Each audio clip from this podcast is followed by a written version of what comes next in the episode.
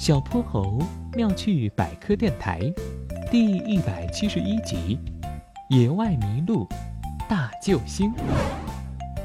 小泼猴，你看是萤火虫！小泼猴连忙捂住哼哼猪的嘴巴：“嘘，你轻点儿，别把他们吓跑了。”小泼猴和哼哼猪走到了森林深处，终于发现了萤火虫的踪影。萤火虫提着一盏盏小灯笼，飞舞在森林之间，如同一只只小精灵。暗黑的森林好像一转眼嵌上了一颗颗绿莹的宝石。他们欣赏了好一会儿，才决定回家。小泼猴看了眼手腕，糟了，我的电话手表没电了。我想着有它导航呢，刚刚进来的时候就没留神看路。那怎么办呢？这里全是树木。我也完全分不清方向，我们先走走看吧，说不定能找到出路。走了一会儿后，哼哼猪感觉身边的环境有点似曾相识。小泼猴，我怎么感觉来过这里了？他们在森林里已经转了许久，这时找萤火虫的兴奋已经消散，现在恐惧、失落的情绪包裹住了他们。我好饿，我看看书包里还有没有吃的。哼哼猪嘟囔着，把书包里的东西一股脑倒了出来：一个笔记本，几支铅笔，还有一个不起眼的小圆盘。小泼猴一看到这圆盘，两眼都放了光。太好了，哼哼猪，我们有救了！哼哼猪挠挠脑袋，举起小圆盘。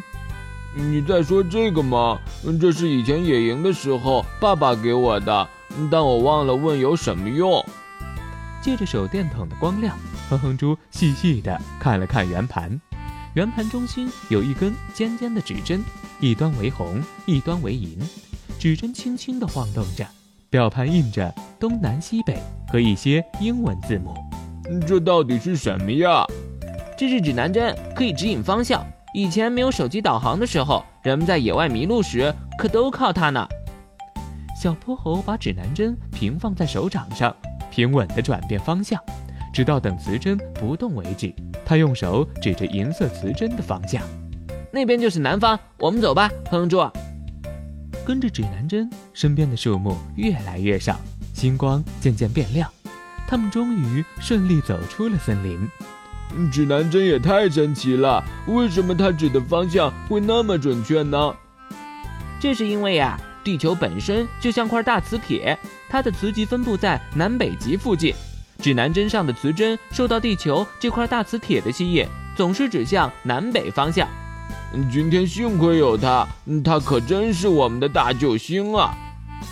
伴着天上的星光，小泼猴和哼哼猪欢快的走上了回家的路。小泼猴妙趣百科，一天一个小知识。小朋友们，欢迎大家把心中的大问题、小问题在评论区告诉小泼猴。如果你的问题被选中，小泼猴不但会用一个故事告诉给你答案，还会有一件小礼物送给你哟。